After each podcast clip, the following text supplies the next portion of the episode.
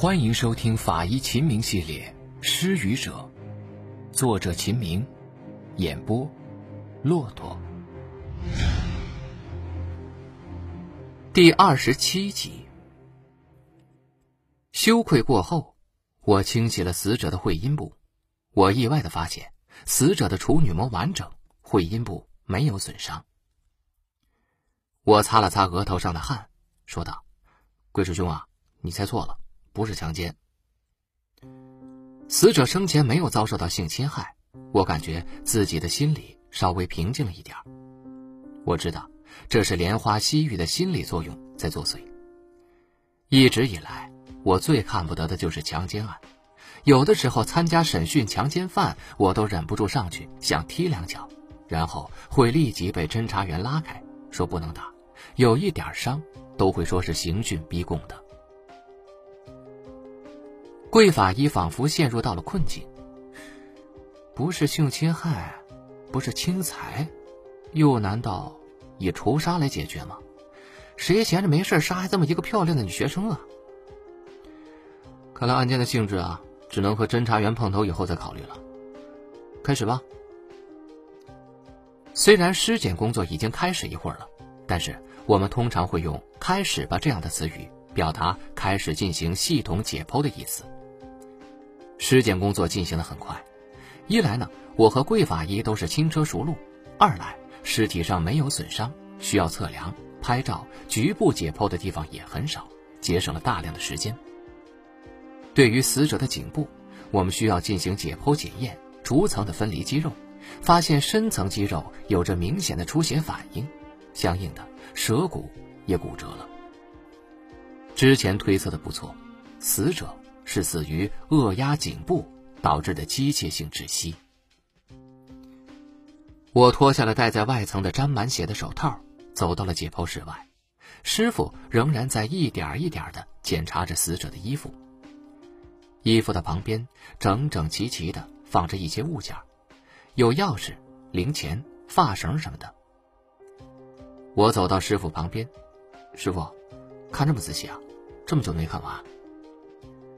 师傅点了点头，嗯，事情结束了啊，现在挺熟练嘛，有什么发现吗？挺简单的，所以快。嗯，有两个发现，一个呢是死者是死于扼压颈部导致的机械性窒息，二呢是排除了强奸杀人的案件性质。排除强奸？师傅停下手中的工作，看着我，什么依据？依据充分，处女膜完整，会阴部无损伤。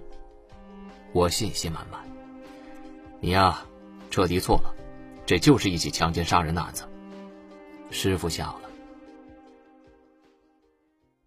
师傅的这一句话，像是给了我闷头一棍。两个多小时的辛苦尸检，就得出两个结论，结果呢，还彻底错了一个，这实在是太伤自尊了。我晕乎了几秒，这才反应过来，不会吧，师傅，处女膜确实完整。你有什么依据？肯定是强奸杀人呢？首先啊，我得纠正你一个错误：没有发生性行为，不代表杀人凶手的目的不是性侵害，这是逻辑性的问题。我想了想，发现自己确实犯了一个逻辑上的错误。案件性质的判断是从现场尸体的种种细节痕迹分析凶手的动作，发现凶手的作案目的，而不是看尸体的被侵害结束。来倒推凶手的目的，我忽视了墨碎这个概念。没有实行性侵害的原因很多，凶手性功能障碍可以吧？准备强奸的时候发现马小兰已经被掐死，就停止了强奸，可以吧？最关键的一点，你刚才也注意到了，马小兰似乎是刚刚来了例假。师傅拿起死者的内裤，裆部果然有些许的血迹。我我知道错了。我嘿嘿的笑了一下，说道：“师傅发现关键痕迹了？不是关键痕迹，是可以确定案件性质的依据。”师傅指了指检验台旁整齐摆放的物件，这些零钱、钥匙，能说明什么呀？我对师傅的推断充满好奇。别插嘴啊！我不是说随身携带物品。师傅用止血钳指了指几段绿色的物体。这些是在死者外裤的内侧面发现的，附着在外裤的裤脚内侧。我用止血钳钳起其中一段，看了看。嗯，这应该是植物的茎，还有叶子。是的，这说明什么呢？我知道了，师傅是说裤子里边出现了不该有的东西，这说明死者是被脱去了裤子的。死者被杀死以后，凶手又为尸体穿上了裤子，所以外界的树枝、树叶粘附到了裤子的内侧，对吧？反应还挺快啊，就是这么回事。我摇了摇头，我觉得牵强了一些吧。听到我突然的反对，师傅有些惊讶。牵强？是的，尸体被水流冲击了那么远，如果是水中的物体从死者的裤腿钻进了外裤的内侧面，不也可以吗？师傅笑着点了点头，非常好啊，能想到这个问题啊，已经非常不容易了。不过，我看了这些植物的茎叶的断裂面，非常的新鲜，挺像是折断以后就立即粘附到了裤筒内侧。不过，不能排除水里边就有新鲜的折断的植物的叶子呀。非常好，进步很快。开始呢，我也考虑到了这个问题。不过，当我看到这个之后，我就有了坚定的信心。师傅用止血钳夹起了几片黑黄相间的片状物体。我凑上去闻了一闻，花瓣，油彩花瓣。是的。沾了泥巴的油彩花瓣，就像你刚才所说，这些油彩花瓣是新鲜搓裂的。不过，它们不是在外裤内侧发现的，是在死者的三角内裤内发现的。哦，有异物被水冲进裤腿可能，但是这些花瓣不可能冲进三个边都是松紧带的三角内裤里边，所以可以断定，凶手是脱下了死者的内裤。发现死者来了例假，或者发现死者已经死亡，于是没有实施性行为。为了隐藏他强奸的目的，他又为死者穿上了衣裤，然后把死者扔进到了河里。师傅信心满满的说：“哦哦，对了，刚才发现死者的袜子也有异常。”我突然想起死者袜子的状况，说道：“袜子的底部全是卷起来的，这样的状态，走起路来多难受啊！”很好啊，这个细节也被你发现了。我也仔细看过了袜子，袜子虽然底部卷曲的厉害，但是卷曲的地方没有褶子，也就是说，袜子被脱下来了一截，导致脚底蜷缩的地方没有受力。换句话来说，死者在袜子被脱下又重新穿上之后，就没有重新站起来过。据我分析，凶手一定是脱了死者的鞋子，因为不脱鞋子很难把细裤筒的牛仔裤给脱下来，脱鞋子。或者脱裤子的时候，导致袜子褪下卷曲。我点了点头，看来呀，这还真的是一起强奸杀人案，只是强奸未遂而已。还有别的发现吗？查明了死因、死亡时间和案件性质，我的心里就稍稍有了点底儿，至少啊，专案会上有东西可说了。不过，这些问题并不能直接缩小侦查范围。圈定侦查目标，师傅在我的眼中啊，那就是神一样的人物，所以我对师傅还是别有期望的。有，师傅从死者的随身物品之中拿出一张作业本上撕下来的纸，纸上工工整整的写着两个字“郑总”，后面是一串电话号码。这个是在死者的牛仔裤的前口袋里面发现的。看来，这个郑总。应该和马小兰的死有点关系啊，我猜测道。师傅笑了笑，不置可否。收拾收拾，吃个饭，下午开了专案会上再说。专案组的会议室里，侦查员都在紧张的整理着一上午调查访问得来的情况。师傅喧宾夺主，省去了寒暄。那咱们开始吧。调查员开始分组汇报，说。我们组负责调查马小兰的身份问题。马小兰是县一中的高三学生，家中父母早年离异，她跟随父亲生活。马小兰品学兼优，但是性格内向，最近可能是家中出了什么事情，情绪很差。另一个组接着汇报说，我们组负责调查马小兰的社会交往。经查，除了老师、同学，马小兰没有什么其他的社会交往，平时放学就回家，没有不良嗜好。另一个组是调查马小兰的家庭状况的。这个主办刑侦员显得有些情绪低落。他说：“马小兰的父母早年离异，马小兰一直跟随父亲，和他母亲近十年没有联系。他父亲靠打一些散工维持生计。不过，就在一个月之前，他的父亲不慎跌落路边深沟，三根腰椎爆裂性的骨折，因为没钱治疗，现在卧病在家，估计啊，半年之内下不了地。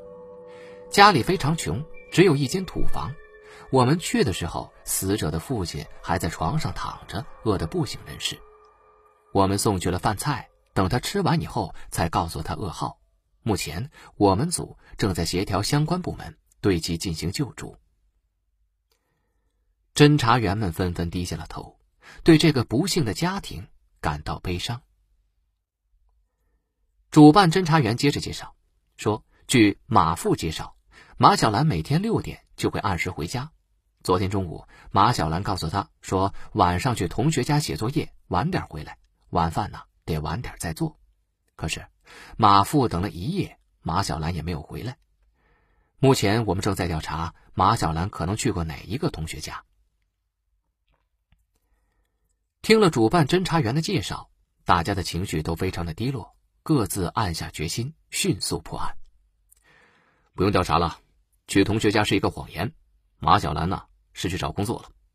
师傅说道：“什么？还有两个月高考，他去找工作？”据我分析啊，马小兰是自己选择了辍学，是一个孝顺孩子。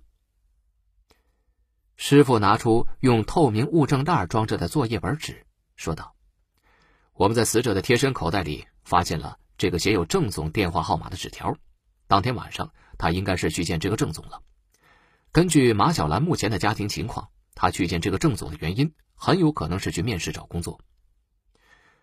大队长说道：“看来找到这个郑总是破案的关键呢。这个倒非常容易，你们去找吧，我去现场看看。”师傅说道。很快，我和师傅又乘车到达了死者被发现的小桥边。哎，停车，我下去看看。我突然觉得自己灵光一现。现场勘查结束了，你下去做什么呀？啊！师傅被我突然一声叫喊吓了一跳。我有个想法，我神秘的说道：“我下去测测水流速度，然后根据物体的漂浮速度乘以死亡时间，就大概知道距离了，就可以找到案发现场了。”师傅突然笑了起来，他说：“傻吗？要那么麻烦吗？再说了，物体不同，漂浮速度也不同，而且你也不知道凶手是什么时间。”把尸体抛到水里的，水里边有没有阻碍物阻止尸体漂浮？水流也不是匀速的。我挠了挠脑袋，听师傅一说呀，我觉得自己的小聪明荒唐至极。走吧，我们这次啊就去找第一现场。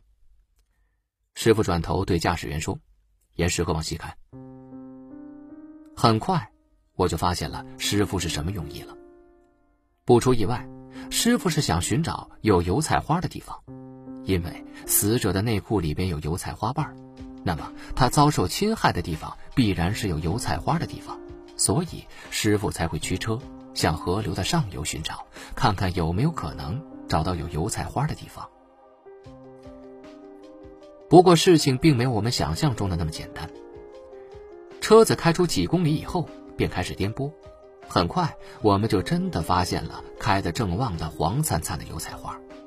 不过，我们看到的是漫山遍野的油菜花。这么多油菜花，这这怎么找啊？师傅笑了笑：“别急，我有办法。要不是附近发生了命案，严重影响到了我的心情，这个地方啊。”其实还是非常值得欣赏一下的。石河弯弯曲曲的把这个地界划分为了两等份，河流上偶尔可以见到古色古香的石桥，河流的两侧种满了油菜花，黄绿相间，从远处看十分的漂亮。每侧的油菜花地也大约有二十米宽，沿着东西走向如地毯般铺展开来，一望无际。油菜花地的南北两侧多是白瓦黑墙、古色古香的房屋。陪同我们前往的刑警大队长说：“这里啊，多半是一些小工厂的厂房，也有一些住户。如果这里有很多工厂的话，那么这个所谓的郑总，也是这里某家工厂的老板的话，在这附近约见可能性就比较大了。和我们发现的油菜花刚好相符。”师傅站在油菜花地东侧的石头桥上，向着油菜花地看去。我无心赏景，也无心细想。马小兰为什么会来到这片油菜花地里来？只想知道师傅究竟要用什么办法来找出案发的第一现场。这么大的面积，我们是要沿着河一路走到头寻找吗？我着急的问师傅：“这可是一项艰巨的任务啊。”师傅摇了摇头：“很简单，油菜花瓣上沾有泥，那么可以判断是新鲜的。”那么可以判定是在油菜花地里作案，两个人躺在油菜花地里，油菜花的花瓣和茎叶断裂还是新鲜的，那么这片油菜花地有大片浮倒的地方，就可能展发现场。我们纷纷点头，浮倒的油菜花，那是不可能被重新扶整的。第二，我仔细检查了死者的衣着，虽然被浸透。但是有些地方仿佛还可以零星的看到石灰一样的白色附着物，而且死者的鞋子有明显的蹬擦、刮擦的痕迹，这说明这样的痕迹肯定是大面积的硬物相互摩擦形成的。我仔细看了一下这边的环境，没有硬质土地，没有硬质地面，都是泥土。那么要形成蹬擦痕迹，就只有在桥上或者是在墙边。我转头看了看周围环境。确实，只有屋墙和小桥具备大面积的硬物特征。在桥上作案不可能沾到油菜花，那么唯一可能的就是在墙边作案，这样也比较符合墙上的白灰附着到死者衣服上的可能。墙边是隐蔽地点，在这里作案的可能性也很大。受到师傅的指点，我有了灵感。师傅，我来说第三点吧。第三。尸体不可能自己走到靠油菜花地很近的地方，死者再单纯，也不可能和对方约见在这么隐蔽的地方。毕竟是来面试的，又不是偷情，所以我认为凶手肯定是从油菜花地的边界挟持着死者到油菜花地深处的墙根处的。那么，我们油菜花地的边界到第一现场一定就有痕迹。师傅点了点头，对，就是这么回事。而且据我推断。虽然凶手挟持死者进入油菜花的路线不会非常明显，但是油菜花向两侧倾斜的可能性还是存在的。顺着这个轨迹进入油菜花地，就非常容易的能够找到油菜花腐倒的地点。我找河的南边，师傅找北边，怎么样？我迫不及待了。十分钟以后，按照我们的推断思路，师傅在石河北侧的油菜花地靠近墙根处。找到了一片腐倒的油菜花。法医秦明系列《失语者》，作者秦明，演播骆驼。感谢您的收听，更多精彩内容，请您期待下集。听有声，选骆驼。